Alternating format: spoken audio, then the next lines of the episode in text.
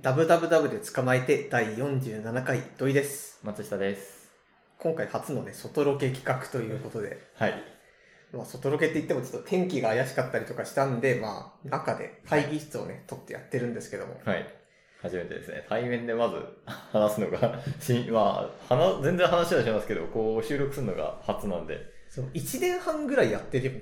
そうですね。1年半以上やってますから。それで初めてですから初 まあまあまそう、だって別に大学の頃とかはさ、一緒にこうよく会ってたわけだ から、あまあ。バイクが、 まあちょっと、お見逃しください。音の反響とかも。はい。そう、なんだったらラジオするようになってからの方が合ってないですからね、今までと比べたら。そうですね。本当にそうだわ。まあ、ご時世柄っていうのはあるけど、まあ、普通にスタジオをお互い持ってないからっていうのがそうそう一番大きいんだけえども。うん楽だよねやっぱだって対面でやってたらさ絶対多分続けられてないよねきっと そんな、あ、えどうだろあう、喧嘩するとかではじゃななくくてて。じゃなくてあの集まって電車乗ってみたいな厳しくないですか そうだね。っていうことでまあインターネット様々ですけどたまにやると結構良いこれはこれで良さそうっていうそうっ感すね覚がありますね本当にそう思います。てか、何話そうにまずちゃんとなりますからね。 そうですねそうっていうのを、まあ、僕たちは今日ね、はいあのーサイダーのように言葉が湧き上がるっていう映画を見てきたわけですよ。はいなんか、文化庁がやってる、あの、メディア芸術祭みたいなやつがあってう、んそこで受賞した優秀作を、あの、池袋のヒューマックスで無料で上映しますっていう企画があったんで、はいもうね、俺たちと言ったらアニメですから、これは行くしかないっていうことで行ってきたわけですよ。まあねはいなのでまあ、本当に見てきて1時間も経ってないみたいな感じなんで、もうね、本当に、これはね、いい経験だわ。 マジでこう、スッと出せるっていうか、今まで何泊か置いて喋ってたけど、ワンピース映画とか、君の名はとか。でもこれはね、かなりやりやすいと思うわ。そう実際めちゃめちゃ良かったんですよ。おー、土井さん評価高いか。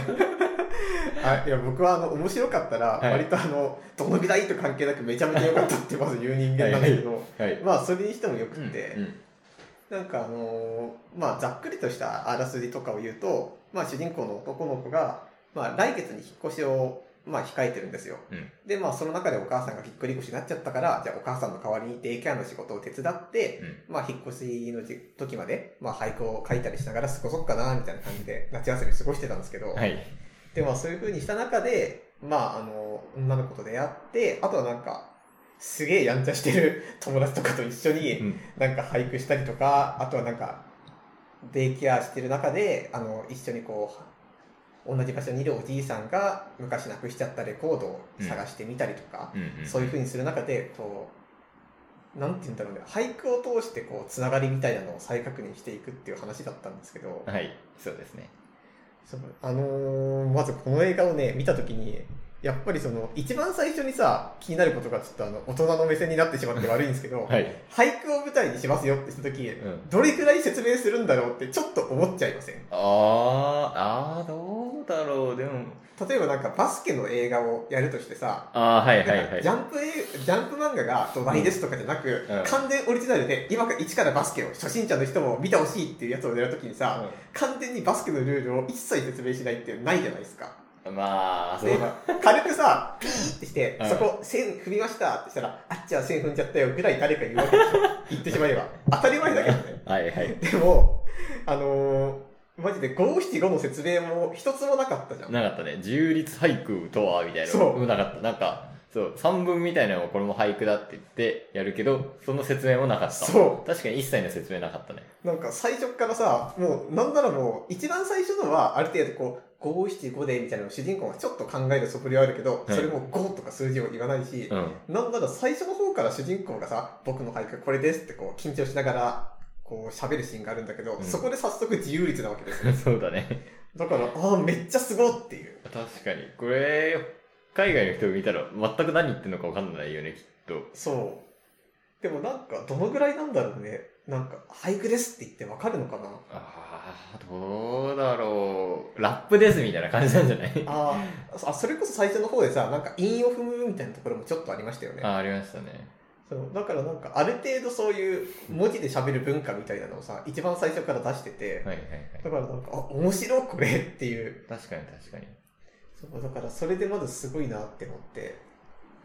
それこそさ、あの、ちょっと話がだいぶ飛んじゃうんだけど、うん一番ラストの方でさ、うん。あの、なんとかかんとか夏果ての機微ってはいはいはいいうところがあるんですよ。はい。で、そこの俳句が僕はめちゃめちゃ好きでう、ん。あの、あれは、まあ、夏休みの終わりの方なわけですよ。だから夏果ての機微っていうふうに多分自由率で書けてるのもあると思はうんいはでいすよはね。い。で、それとは別に夏っていうところで区切った上で、うん引っ越しで遠くに離れてしまうっていうのがあるから、果ての君っていうのをこう入れてるわけうんうで、んなんか、あ、この辺のこう、組み合わせうまいなっていう。うん。うん。自由率でややると夏果てになるけど、それとは別に五七五で区切ってもちゃんと成立するみたいな、すげえうまいじゃんって いう。でもこれ見ながら思っちゃったんですよい。や、まあ、そこは映画の中で出てくる俳句だから割とまあ、そ当たう。り前ではある。でも、うんなんかあの、これは時々ラジオで話すことなんですけど、うんちょっと大人になって見ちゃうシーンってあるんですよね、私。だか大人になりすぎだよ。そうら、お、うまいじゃんって思って、うその時に、あ、違う、集中集中って映画集中してみろってなって。だからなんか、すげえ良かったんだけど、それと同じぐらい、感心しすぎて集中切れるっていう問題が、んちょっとだけあったんだけど、うん。そう、そのぐらいなんか、最初っからさ、もう自由率も出す、普通のも出す、でも季語はこれを入れてとか考えてっていうふうに、本当にもう俳句分かってる人がひたすら俳句を作って読んで人と関わっていく映画だったわけですよ。あそうですね。だからもうこっちとしてはもうひたすらこう、ああ、俳句がある、人と関わってるっていうふううんに、常にこう向こうのこう、情景を受け取るわけなんですけど、はいすごい良かったです。もうこっちがついていきますっていう感じの映画だったんですよね。だからこそ俺は超好きでした。主人公が俳句をツイ,、まあ、ツイッター的なもの、うんツイッターにつぶやくんですよ。うんで、ハッシュタグ俳句みたいな。そうそう そう。その点どうでしたいや、別にいいと思 う。 私はもう、あ、これはツイッター映画だと思っちゃう。ツイッターライバー映、ライバーなんですよね、女の子がこああ、そうだね。配信者やってう、る。配信者やってて、ライバーとハイカーが 出会う、すごい話だなと思いましたけど。あでも、あれはね、割と俳句界隈とか短歌界隈の人、ツイッターよく使いますからね。ありますね、そう、なんか、俳句のチャンネルと、チャンネルというか、あのディスコード俳句チャンネルとかもあるうん感じがあるみたいですね。そうなんならあの俳句やってて、うんちゃんと出版社で本出した人とかでも、うんなんか自分の俳句とか短歌のボットを持ってる人がいるんですよ自分で運営したりとかして、だから割とその辺親和性昔からあったと思う、少年と少女の出会いが、 はい、少女が少年の俳句を見つけて、いいねを押すところから始めるんですよ。はい、これはツイッター映画だろう。そうか、ねでもそうかそう、隠れたところから見守るとかじゃなくて、ちゃんといいねをしようっていう話なんじゃないのあのーそれで言うとさ、うん。 あこれフォローするどうするってのがあったのあ、ありましたね、あありまのしたヒね。ロインが主人公のアカウントを見つけて、うんああ、これどうしようってして、なんかこう、いいねしたら、主人公が、ああ、いいね来たってして、 え、そしたらなんか、ヒロインの兄弟が、他のもこう、ババババっていいねしちゃうわけですよ。うんで、何やってるのとかなった時に主人公が、ああ、これは、え、え、フォローしろってことなのかなって思って、うー、フォローしたってうんいうところが、俺めちゃめちゃ好きなんですよ。本当にあそこ、かなり好きだ。まあじゃあツイッター映画じゃん。ここはもう、マジで、ああ、ツイッターちゃんとやろうって話なんだなっていうあの、ちこょっととです。そう、これはね、うん。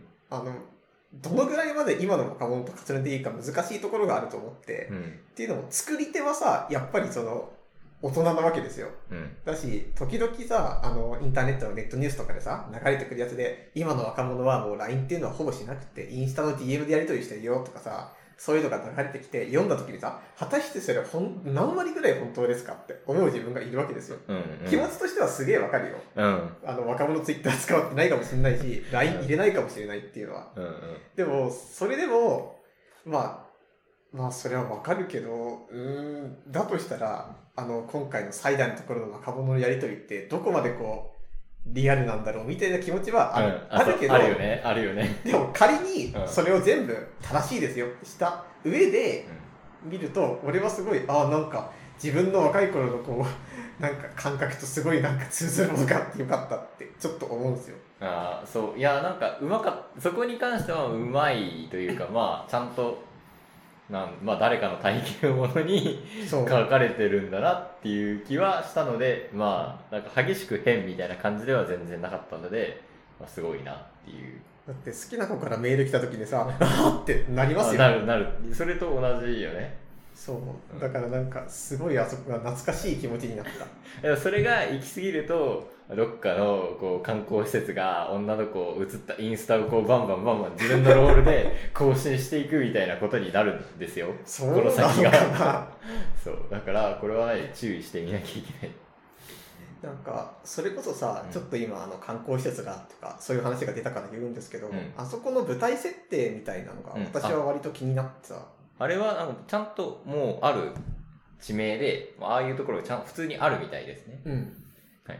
そうなんかあれが昔なんかサイダー見た人のさ感想とかがだけなんか昔流れてきてちらっと見た時に、うんあなんかあれは田舎がどうこうで縮図でみたいなことを言ってる人がいたんだけど、うん。でもなんか田舎が舞台になった時にうん縮図っていう言葉をすぐ使うのは俺は良くないことだと思うそろそろやめませんかっていう。あーまあ、なんだ、多分言いたいこととしては、こう、田んぼがあって、その真ん中にどでかいショッピングモールがあって、そう。あの、主人公の青年たちはちょっと暇で、携帯を使ってもた、暇を持なんかてやってる遊ぶっていう。 そうそうそう。そうね。まあ、でも言いたい気持ちはわかる。なんかそういう風なのはわかるんですけど、うんでもまあ私の田舎も割とあんな感じのイオンがあるんですよ。うん。うん。 そう、イオンがあって、で、なんかほんと田んぼの真ん中に立ってて、うん昔工場が地元に誘致するしないみたいなやつが話があって、団地があってみたいな。うん。なんか割とその、あの映画に対して思うところが割と被さってて、うん。なんかそれこそさ、例えばなんか縮図っていう言葉ではまとめられないって思う点が何かっていうと、うんだって昔レコードのプレス工場がありましたと。で、それが多分あの団地主人公暮らしてるところとかあったけど、おそらくそういう外から工場を誘致したりみたいなところ多分あの田舎やってたのかなって思うんですよね。まあ、なんかそうっぽいですよそうね。で、うんそれがあって多分工場がもうレコードの時代じゃなくなって潰れて、うんその土地をイオンが買い取って、うでも団地は残っててっていう。で、主人公は主人公で、最終的にまあ引っ越していっちゃうわけなんだけど、うんああいうのだって元から団地に住んでた人たちが、まあそことは別の仕事の都合だったり何だったりで、外に出て行って、結局団地が期間残るみたいなのも、割とまあありがちっちゃありがちなんですよ。んありがちなまあはい舞台になってるあそこが一体どれだけそういう感じなのかっていうのはわからないけどもね。はい多分作品の中ではそういう気持ちが割とある気がしてて、じゃあそういう風になった中で暇を持て余して落書きしてる人がいたりとか、あとはなんかネット配信だけやって るみたいな人がいたりとかするのも、うんうん果たしてそれが縮図っていうのじゃないんですよね。だってその文脈があるし、しかもそのああいう田舎に対して何かを言うことができる人って、多分そこに住んでる人だけなんですよ。まあどうやったっはて。いはいはい。であ、そうなった時にあの映画の中ではなんか、まあそんな縮図って言って片付けられるほど、なんていうか外の人の目線がなかったのが俺はすごいいいんですよ。確かに内側から見られているというか、なんかそんなに、はい、田舎の典型みたいな感じでは全然なかった。しかもなんか結局こうも外の開かれた世界から何かがやってきて田舎が変わったりもしないんですようんしないね。そうただなんか一人のこう老人が寂しくなくなるっていううん。うでなんか主ん。人なくなってないですけどいね。やいや寂しくなくなるっていう、 さあ、寂しくなくなるね。はいはい。寂しい状態じゃなくなったりとか、はいあとはまあ主人公とヒロインがうんまあ別にくっついたりとか、なんか本当に田舎だからどうじゃなくまあありがちですごくいい話があったのでその辺が好きでした確かに。私がまあ今思ったんですけど、なんか結構、まあ、君の名はを私は思い出しちゃうんですけど、うんまあ、都会って多分映画すごい作りやすくて、もういろんなものがあるし、冒険だし、もうなんチャレンジングだし、もうすごい物語、冒険、発展っていう意味ですごい多分映画にしやすいわけですよ。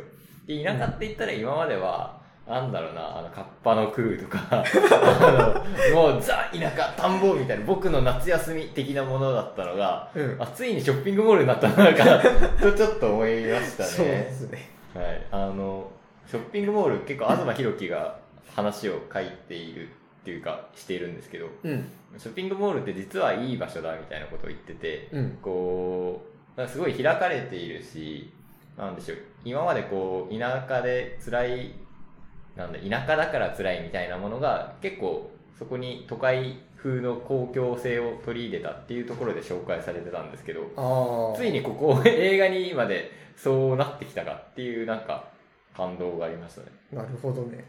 まあ実際それはありますね。うんなだんかからそこまで悪いものじゃないよね、うんだってちゃんとなんか子供と老人と、まあ、若い人まあ親世代全てがこう一緒に入れる場所でしかもそれなりのこう関係性があるっていう感じで映画の中でも描かれてましたし、なんかそんなに批判するようなものじゃないはず。そうう。だからすごい良かったんですよね。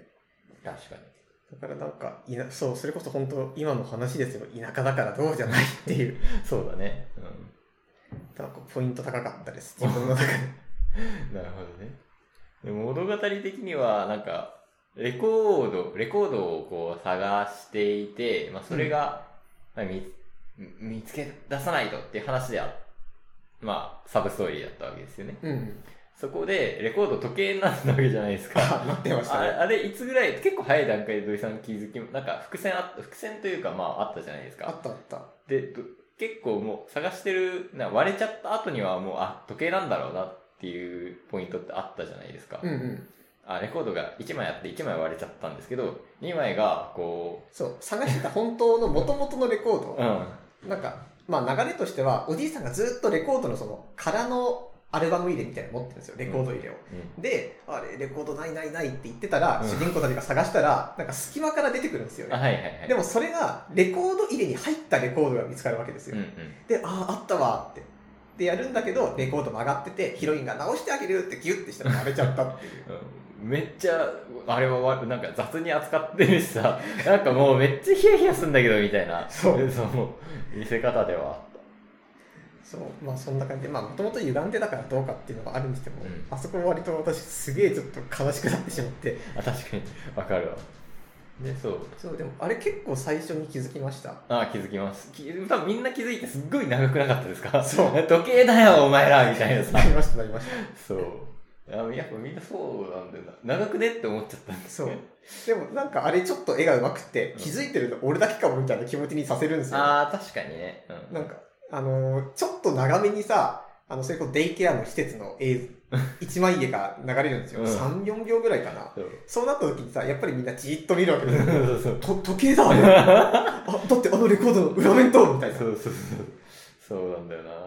そうあれはなんかもうこう気づいてくださいだけど君だけが気づいてるぜってすごい なんかこうにやりとしてくださいみたいな感じでしたよね長いよってなっちゃったよ、俺。そうあとはあのすごい良かった良かったっていうか個人的にうんなんか、あの最主人公たちがなんかどんどんどんどん成長していく映画化っていうと違うと思って、うっん。ていうのもなんか割と一番最初にさ主人公とヒロインがつながった段階でつながったっていうかフォロー関係になった段階である程つ度ながったイコールフォロー関係ですから ね。そうなんだよ。そういう風になった時点で、ある程度そのラストの関係できてる気がするんですよね。うんうんうん。だってその、まあ思春期の話ではあるけど、ああ、もうフォローしたっていう時でもう、主人公の俳句をヒロインは読みますと。うなんならヒロインのライブも主人公見ますっていう風になってて、うん。お互いその気持ちをこう交換したりしてるわけですよ。一緒にレコード探し探したいって思って、ライブで、このレコード知らないみたいなことをやったりとかもしてるし。うんうんうん。そうだね。そうってなるともう一緒に目的果たしてるしなんなら主人公のヒロインに対して、うんまあ、ヒロインはデッポをすごい気にしてる子なんだけどうん。僕はそのデッパ好きだよみたいなこう俳句とかも読んじゃってるわけ、はいでアカウントでつぶやい てヒロインはそれを見てるけど「いいね」できないみたいな。うんうん。で常に「いいね」してたヒロインが逆にそこだけ「いいね」しないことで主人公は、うんあこれ意識して読んでるんだっていうのが分かるみたいな演 出があったわけじゃないですか、はいはい。もう本当にさ君たちそこまでしてたらもうなんかもう最終的にラストであの主人公が俳句で告白をするわけなんだけど、うん。でもその告白って本当になんか消化試合みたいなところがちょっとある気がしててまあ、うんだってもうそこに行く前に、うんもうヒロインへの言葉っていうのを俳句で言ってるわけですようんでヒロインがそれを読んでるのも分かってるしっていうだから本当に答え合わせなんですよね人と会うっていう段階ははい、はい。でなんかそれがうん。こう、あ、今ってこう、あ、大人の意見だ、これ は。今ってこうなのかなっていう。そう、何々大生とつながりたいで、こう、新入生集まれ、何々大社会学部、つながろう、みたいので、会って確かめる、この感じですよ。 なんか無悪的な言い方じゃないですか。ツイッター映画だったなぁでも結構よかった。なんか、どうな今っぽいって思うことはすでに古いみたいなのを、私もなんかさっきから何度か言ってるんですけど、うん。これってこう、あらゆるものに言えると思って、例えばなんか、それこそ辞書作りってそうなんですよ。ああ、船を編む。 そう、船を編むとかで、そうですけど、昔の表現とかを、うん。てか今の表現を10年間かけて辞書に落とし込んだら、もう流行から遅れちゃってるから古い意味になってると。うん。まあ多分それはそれで、最終的にこう普遍的なものになってたら辞書に載せる価値はあるんでしょうけど、なんかそれに近いものがちょっとあると思ってて、結局のところ、あの映画を作って、企画して、作ってっていうこの2、3年で、ある、なんかやっぱどんどん変わってきてるわけですよ。うん。う。なんんならインスタしかもうみんな使わないよみたいな言説が出たのってここ数年じゃん。っああ、確かに。てなったらもう企画して、スタートして、うん。でまあこういう風になってした中で 果たしてあの主人公たちのそのやり取りみたいなのがどこまで今に即してるかっていうかなこの3年で変わった可能性あるんですよね変わ大ったね人に伝わるまでっていうのが、あっちゃったね。うん。そうそうそうだからそういう意味ではあの多分辞書作りよりもすげえ短いスパンで若者言葉とか関係性っていうのはどんどん変わってるっていうのがちょっと分かってああこれから先何かしらを作っていくってすげえ難しいことなんだろうなみたいなこともちょっと思いましたそうだね。SNS 使いすぎるとやっぱ、 そこはこ怖いっつうか、そうだね。でもまあ、本質的なところは変わらんのかな。多分ザ LINE、ザ Twitter みたいなのを出すとダメなんですよ、きっと。そうだね。でもまあ、なんか、いいね。ちょっと気になる人にいいねしちゃうみたいな感情は多分い、 言っててバカらしいけど、 ツイッターでもいいです。変わんないけど、いや、これ、バカな感想だな。 実際のところさ、あの、どうなんだろう、ヒロインがライブをしていることが作中でそこまでなんか大きい意味を持たなかった。そうね。なんか、謎ライバーだったよ、俺、マジで。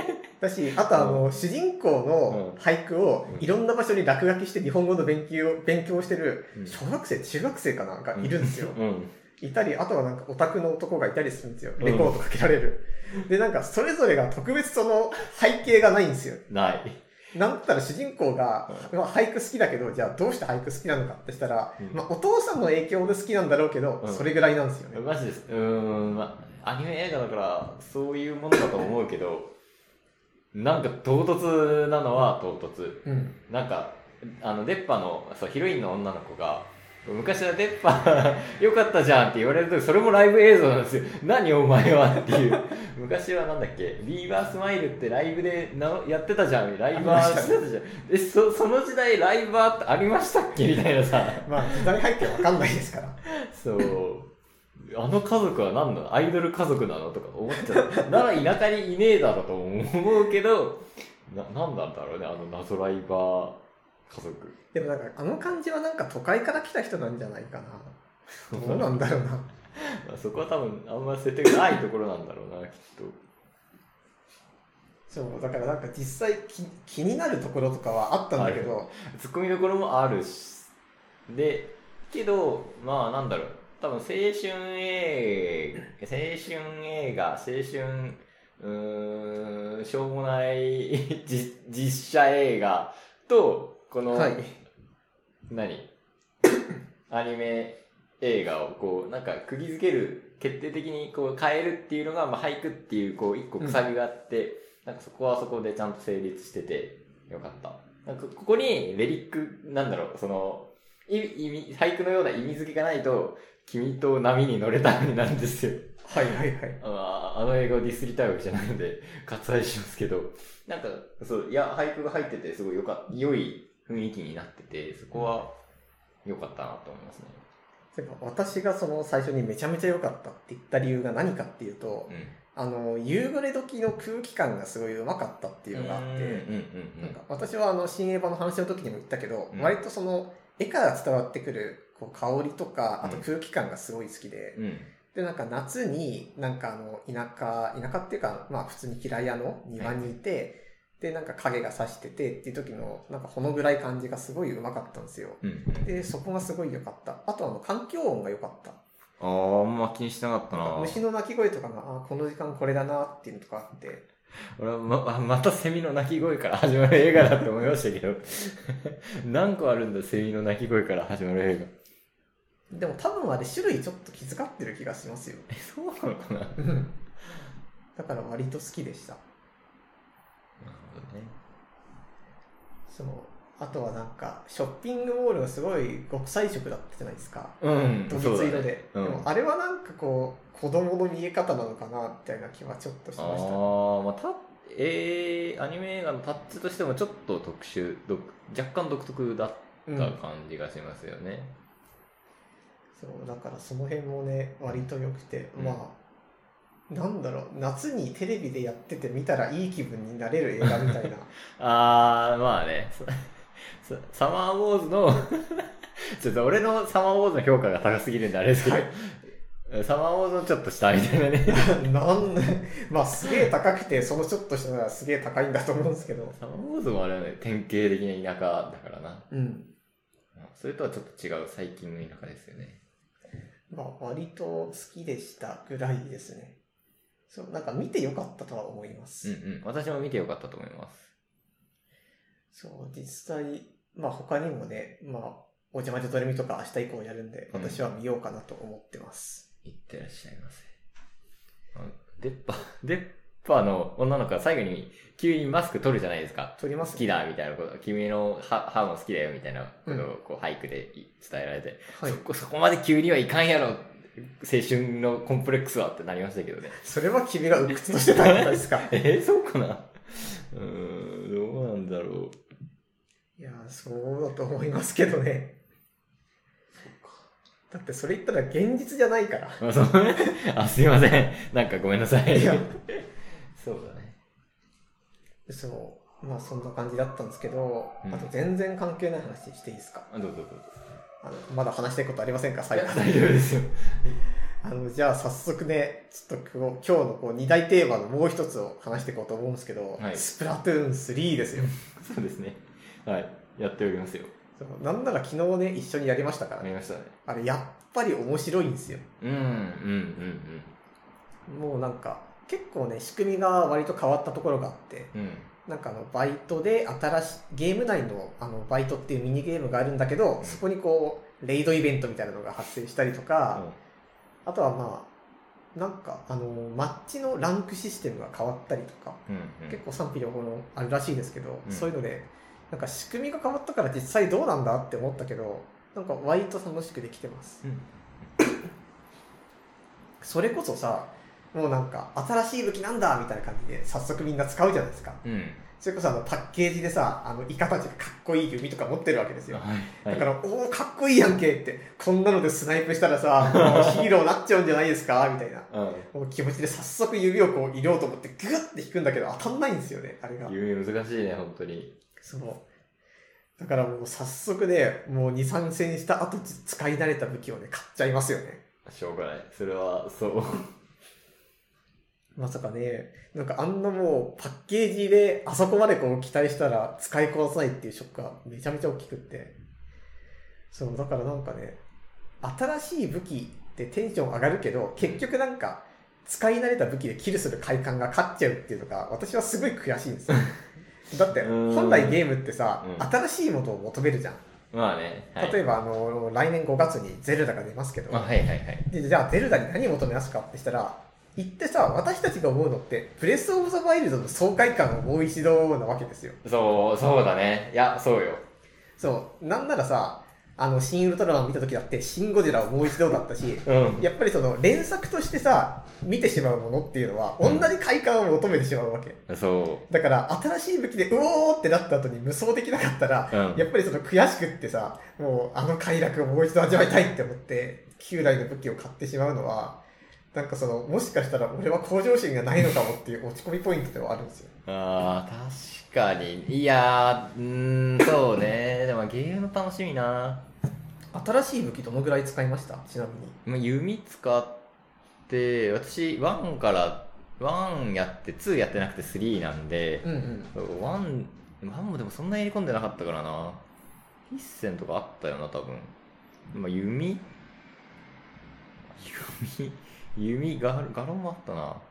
弓ぐらいだと思います。私が使ったのは。そんなに、だから新しい、やっぱりシューター、ザップとか1、1でもザップ使ってたんで、はいはいはい。そう、3でもザップ使って、みたいなことはしちゃってましたね。やっぱそうっすようね。ん。そう。でもなんか、盛り上がりはするんですけどね、感情が。うん。でもやっぱりいマックス盛り上がりは切るなんで。うんそう。いやー、なんだろうね。いや、塗りが大事と言われつつも、マックス盛り上がりを求めるのは、 まあいいことだと思うんやけどな。やっぱ多分一つ問題として、うん。なんか、あの、スプラトゥーンってさ、フェスっていうこう、ぬあの縄張りをぬどれだけ塗れたかで競うモードが、うんまあ、ゲーム内の一番盛り上がるイベントなんですよ。うんみんなで参加するから。うん、うん。そこだったら、まあ、塗りだけでも超楽しいんですよ。うん。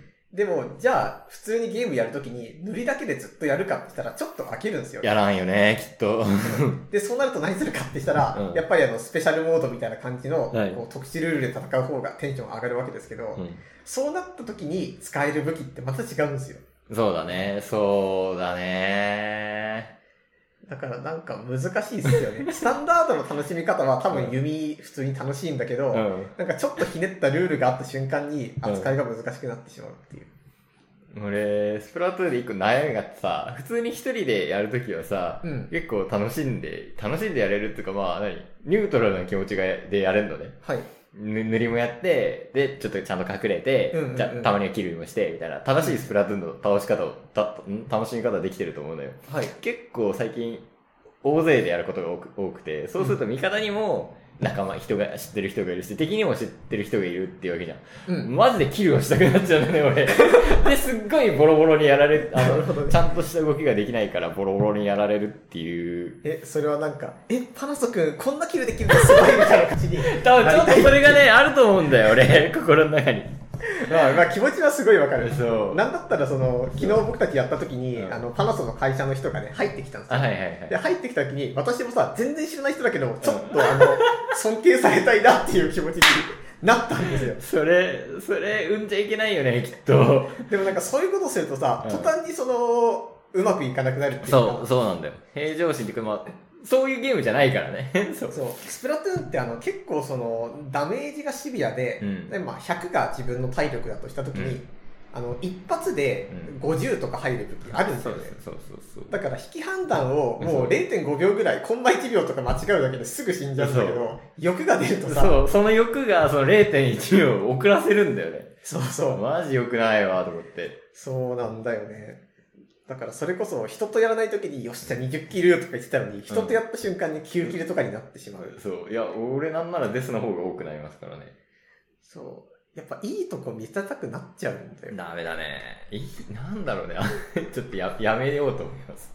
なんかそれこそさう、ん。多分なんか縁の下の力持ちって、うん。あの、俺たちよくさ、あうんの、オタク好きなわけじゃないですか。縁の下の力持ち系がう。んでも、じゃあ自分がさ、実際スプラトゥーンをやった時にさ、うん縁の下の力持ちだって満足できないんですよ。うん。やっぱりなんかいい前線張りたい。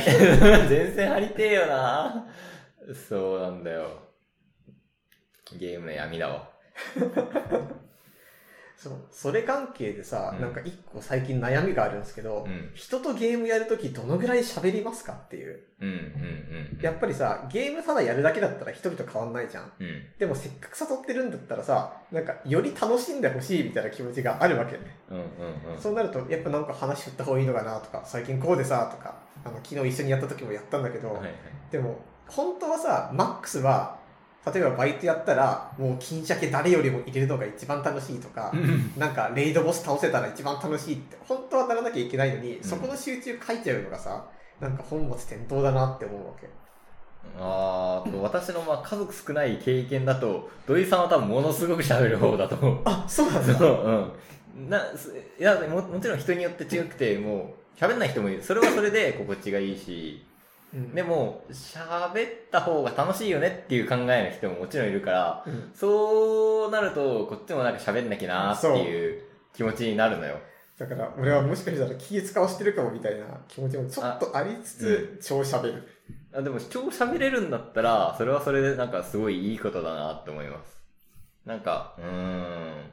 本当に、私はあんまり多分、喋らない方。で、かつ喋った方がたいいよねっていう友達とやると、ちょっと喋るのにつ、なんか話題ねえなみたいな気持ちになってしまうので。なるほどねそこはちょっと、なんか、正しい、正しさとは何だろうか。 何が正しいんだろうかっていうのはある。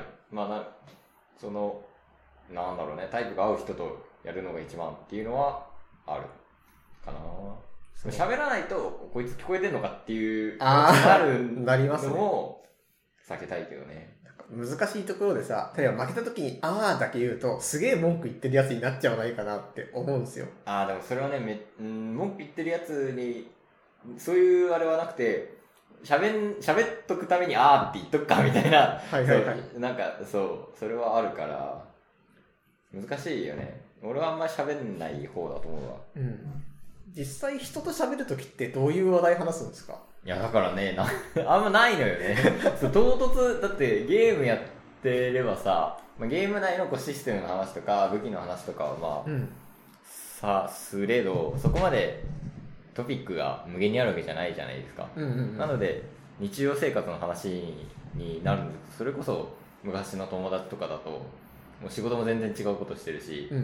まあ今の状況はまあ、もうとっくの前にゲームの中でしたし、はいああはと何話なくて話そうかみたいな感じになってしまう。い。なるほどそうね。だから、あの、この前言った脊髄トークできるようになりたいっていうのは若干そういう意味もあるから。あそう。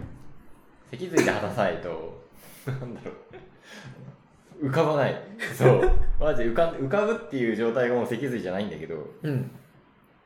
なんか、あ、あれみたいな。何話せばいいんだ無言みたいな。で、やられた時、あーっていうマンになってしまうのが、そう。その、話した方が楽しいよねっていうタイプ、感じの人とやるとちょっと難しいよね。そうっすね。でもなんかもう、話した方がいい人は、もううん、俺が話すからみたいな気持ちになってると俺は思うんですよね。あー、いやー、どうだろう。土井さんは多分そのタイプですよね。そう。だからガンガン話すこっちが喋るし、うんみたいな。多分なんか、相槌打つだけで、うんいい話を選ぼうっていう気持ちがあるんですよ。うん。なんてか、そう、だってそうじゃないと、相手も話すけど、相手がさ、ゲームと会話両立できなかったらさ、超負けてしまうわけじゃないですか。そうあこりゃいかんみたいなうん。やつがあるんですよ。そう、でも、どうなんそれこそさ、もう前も話したかもしんないけど、うん VTuber がめっちゃ喋るじゃん、あの人たちみんな。そ喋りながら超ゲームが上手いじゃう。ん。うん。で、まあ配信者みんなそうなんですけど、だからそういうのをさ、みんなスプラトゥーンどう立ち回るっていう時にそういう動画ばっかり見るから、逆にその普通の人がどのぐらい喋るゲームをするのかっうんて想像つかなくなってると思うんです確よか。に確かに。それは本当にいろんな人とやってみる、そうだな。せめて3人とか4人とか5人とかいれば、話は広がるわけですよね。うん、うん。でも、2人とかだと本当に、そう。本当に難しい。だよな関係性もあるじゃん。ありますねそう。なんか、10人ぐらいいるところで、募集かけて、あんま知らない人とワン対ワンみたいなさ。あそういう時もまあ、俺はあんまりないけど、うんあるわけじゃん。あ。まあそれが一番きつい。まあ、ソロゲー楽しむか。ソロゲー楽しもうぜ。だからそれこそさ、なんか逆にその、ツイッターとかで、これからマッチする人募集みたいなのあるじゃないですか。うん誰でもいいから来て、うん FF がいてもか、みたいな。うん。ああいうところに参加してる人たちって、一体どれだけ喋る前提なんだろうなっていう。あー、どんぐらい喋んねん、でも初対面だったらもう逆にやりやすくないああ、なるほどね。もう、キャラも作っていけばいいじゃん。あ、え、 そっちえ、なんか普段どんなゲームとかじゃなくて、こまあ、そそれもあるし、んにちはみたいなことを。それもあるし、あーなんだろう。あーそれで言うと、いやーでも、うーん、難しいな。なんか、こう、リアルで会ってる時との格差をちょっと減らしたいわけじゃん。あわかあ、るそう。そうなんですよ。それもあるよね、実際。そうそれこそ私、あの、リアルで会ってる時すげえ喋るから、ゲームでもんちょっと違うかもっていう風なあれがあります。そうだよね。そう。そこの帰りを減らしたいっていう気持ちで、でもゲームやるとこいつ無言になるじゃん、みたい なやつだってね。やっそうぱ、避けたくなっちゃうんだよな。難しいよないやー、なんかもう、そこは関係なしでやろうよ。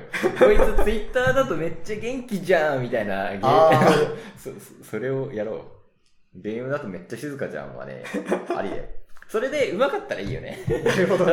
あこうこの人集中されている、さすが達人だみたいなさ、そういう空気でやりたいよね。まあ確かにそれもいいっすね。さあ、そういえばさ、うん。なんかちょっと話がずれるんですけど、うん。なんか昔プロゲーマーの人の配信聞いてて、へえって思ったのがう、ん。よくあの、でかい大会行く時とかってさ、うんプロゲーマーが並んでるじゃん。二つのチームとかが。うんうんうんで、そういう風にやってるとさ、でかい画面で2つのチームがあって、みんなそれを見て、うおーって盛り上がって、で、実況が、おー、なんとかチームみたいな言ってるじゃないですははか。ああいう時って、あの、実況の声聞こえちゃわないんですかって質問があったわけ。はいはいうんうんうん。要はヘッドホンしててもさ、敵側の情報が入ってきちゃうわけじゃん。はいはいはいはあ、いどこにこもったみたいな。うんうんあれどうなんですかって言ったら、正直聞こえるらしいんですよ。うんある程度。うんうんでもこっちも集中してるし、なんかもう、あ、これこうしてこうしてとか、指示みんなで常に出し合ってるから、その断片的にしか聞こえないし、うんうんその断片から推測して、なんかどうこうって動いてる間に、相手はまた別の立場を利用してるからって、それって無意味らしいんですよね。ああ、なるほどね。そう、だから、ああ、やっぱりそうだよねって思ったけど、でもなんか、聞こえるは聞こえるよっていうふうなことを言うのがちょっと衝撃だったんですよ。ああ、それ言っていいんだって。はああ、配慮されてるやつもありますよね、多分。いはいはい。 でもなんか、あれとかもこういうのさが、うん。あれやってる間ってさ、実況は超喋ってるけど、ゲーマー自体はさ、結構淡々とさ、これこうしてこうしてとか、うん必要最低限しか喋らないわけじゃないですか。うんうんでもなんか、じゃあその喋んねえ時と喋ってる時で、プレイの力量がどのぐらい差があるかって、私たちみたいな人は正直わからなくないですうん。わかかんない、わかんないね。そう。で、さっきの話にちょっと戻ると、それぐらいのを私たち見慣れちゃってるなっていう話ですね。というのはあだからその、ガチ上手すぎる人の喋るプレイ、あ区ー別がつかないプレイ。うん。そう、だから、もう俺たちに残されてるのは、そのぐらい上手くなるか、もしくはもう俺無言でやりますって いうか、どっちかなんですね、きっと。か、ソロでこもるかね。まあ、ソロか。ソロに潜りがちになっちゃうな。そう、いやー、そうなんだよな。難しいよ。そうっすね。まあ、な、慣れかな。あんまり、そう、最スプラトゥーンだってほんと最近やり始めたから、うん。もうちょっと、 もうちょっと頑張るわっていう気持ちになるね。で、そのもうちょっと頑張れば、 頑張ればが、こう見栄を張りたいになっちゃうと、 ダメなんで、あの普段と平常心でやるっていうのがいいんだろうな。私、まあ今一応方針ができて、うんまず知り合い全員とスイッチのフレンドになって、うん誰かが縄張りとかやってたら、あうんの割り込み機能で、ちょっと割り込んですぐ抜ける、すぐじゃなくてもいいけど、うんうん、なん、か4、5戦とかやって抜けるみたいなのをうん何とかやって、うんまあ無言で一緒にプレイするみたいな経験を徐々にこう積むのが一番いいかなと思ってます。あのね、無言プレイはね、うまくいくんです よ。話すとダメなの、俺。まあそういう感じのをやるしかないっすね。 そうですね。まあ慣れていきましょう。そうですね。これ、ここまで話しててさ、はいあの僕たち池袋のど真ん中でやってるわけなんですけど、うんまあ、車が通ります ね。通りますね、牛記者も通るし。そう。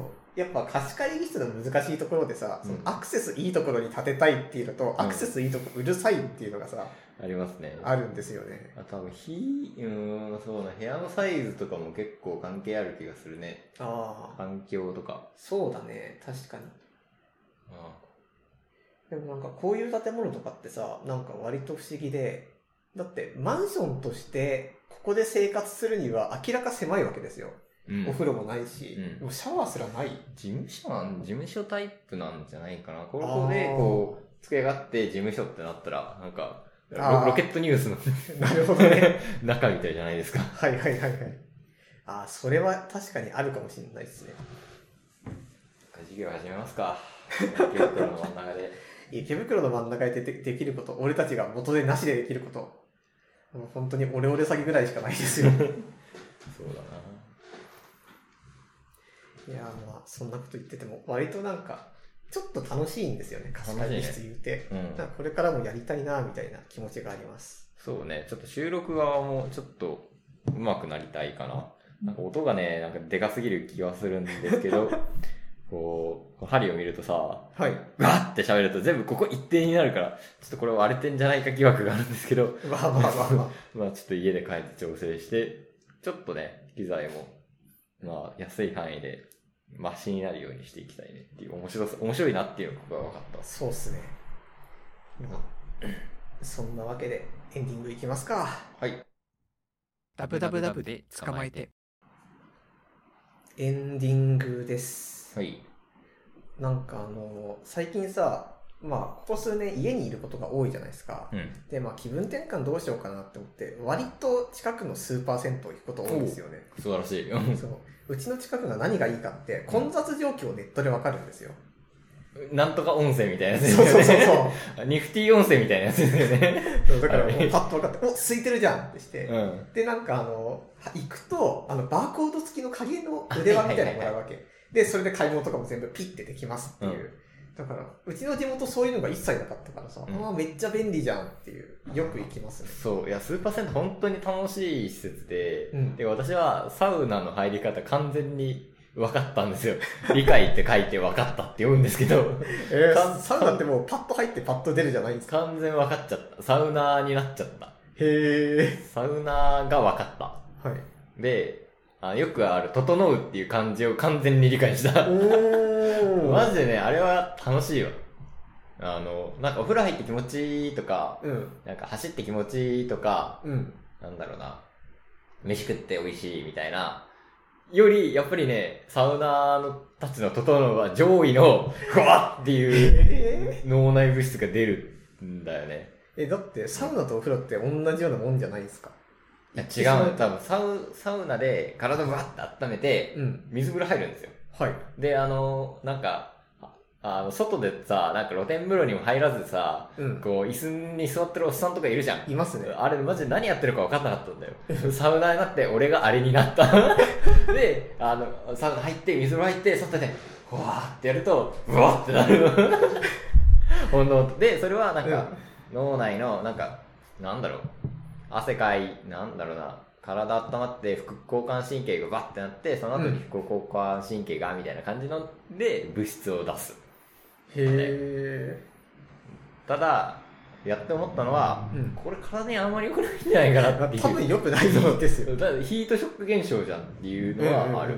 でもね、サウナでしか味わえない。なんかね、感覚的には、なんなんだろうななんだろう。そそう。いやただの、風呂入って気持ちいいじゃないのが、本当面白いんだよね。へので、あの、普通に温温泉はまあ温泉のままでも楽しかったけど、え。うん。温泉を一歩進んで楽しむことができるようになったのが、すごいね、まあ、あの、最初人に教えてもらって、サウナ行こうよって言われて、うん。こう、こう入るんだよ、 入るんだよっていうか、なんかこう入るといいんだよみたいな感じで伝道してもらったんですけど、はい。それを完全に一人でこなせるようになったので、へあの、マスターしましたっていう感じですね。え。ちなみにそこまでどのぐらいかかりましたあ、でも、いや、私は結構早、早、早かったっていうか、一発で分かった感じはしますね。うん。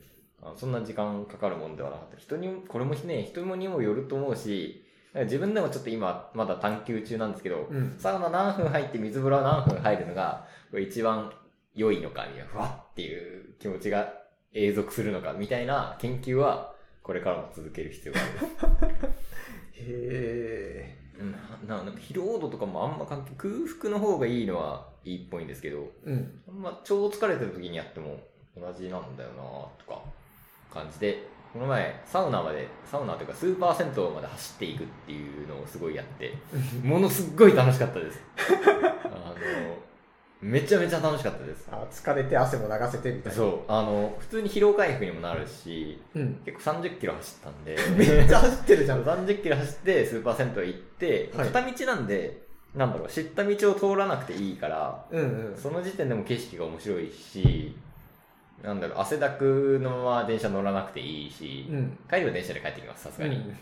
うーん、もうすごい、めちゃめちゃ面白かったので、家から30キロぐらいのところにあるスーパー銭湯探しまくって、うん。なんか月1でこう旅ラン的なことをしようかなって思ってます。へえ。新しい。い趣味になりましたね。それはちょっと楽しそう。そうめっちゃ楽しいよ。うん。おすすめです。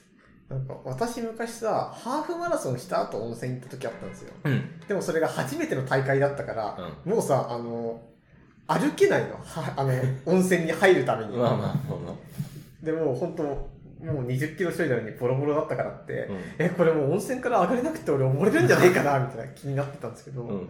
なんか30キロ走ってもん、一切そういうのなんか入れます、まあ、さすがに疲れてますし、疲労を感じますし、くたくたですよう。んそこに、後に疲れる、うわーっていう温泉サウナ。もう最高です。すでも私は多分何回、何回も走ってるからできる。一発目だったら多分やらないです。一発目だったらいい、そうだな。せめて折り返しコースにしないと怖いわけですよ。うん27 25キロとかで 近くの駅もないみたいな状態になったらもう結構苦しいわけですから周回コースにしたりするんですけどそれをね鳴らした先にこの楽しみがある とはあ、気持ちです先が長すぎる。めちゃめちゃ面白かったですね本当に、えー、なんか実際その、今こうやって対面でやや会うとさ、うん身長とかさ、多分体格とかそこまで変わんないんですよ、私たち。うんうんうんそれでも私がこうハーフマラソンをぜいぜい行ってるのに、 片や30キロ走れるってやっぱすごいなって思いますね。なな慣れですねスプラトゥーンと同じですきっ となるほどなじゃあ俺はスプラトゥーンで頑張る からちょっと君はマラソンで頑張ってくださいスプラトゥーンも頑張りますはいそういつかねもう配信しながらでもやれるぐらいになりたいですからねそうだね、話しながらスプラトゥーンして、しかも、こう、なんだろう、生きりも軽く見せて、しかも強いみたいな。まあできはたらいいなじゃあまあそんなわけで、えーメールアドレス読みたいと思います、い。えーメールアドレスは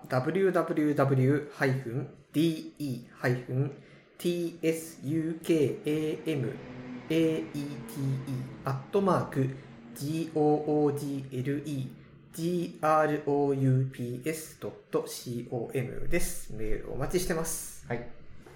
じゃあ、そんな感じで、えー次回はまた2週間後ですね。はい、ありがとうございました。ありがとうございました。